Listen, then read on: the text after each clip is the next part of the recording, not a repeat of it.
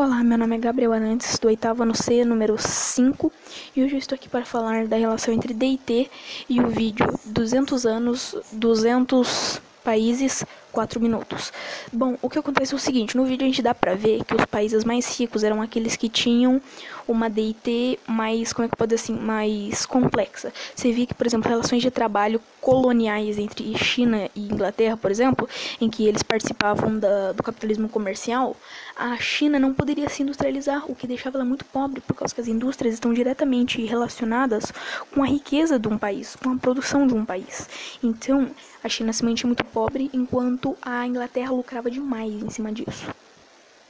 Você tinha também, por exemplo, Estados Unidos, que quando foi, colonia...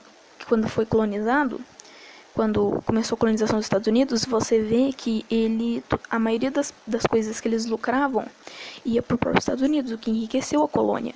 Não foi que nem na, na China que eles sugaram todos os recursos e o país não pôde se se desenvolver. A mesma coisa aconteceu, por exemplo, no Brasil, em que o Brasil ele foi colonizado e ele não pôde se desenvolver, então ele só tinha produtos manufaturados e ele não tinha indústrias.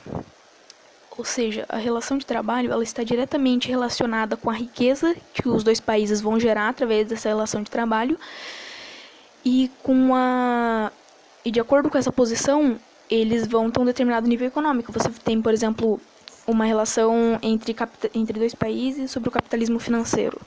Os dois países vão sair ganhando, vão sair ganhando muito dinheiro por causa que é uma relação que dá muito dinheiro. Já uma, um capitalismo comercial, um dos países vai ficar extremamente pobre, por causa que ele não vai ter uma indústria, ele não vai ter como se fornecer. Bom, é isso, já estourei o tempo limite, então tchau.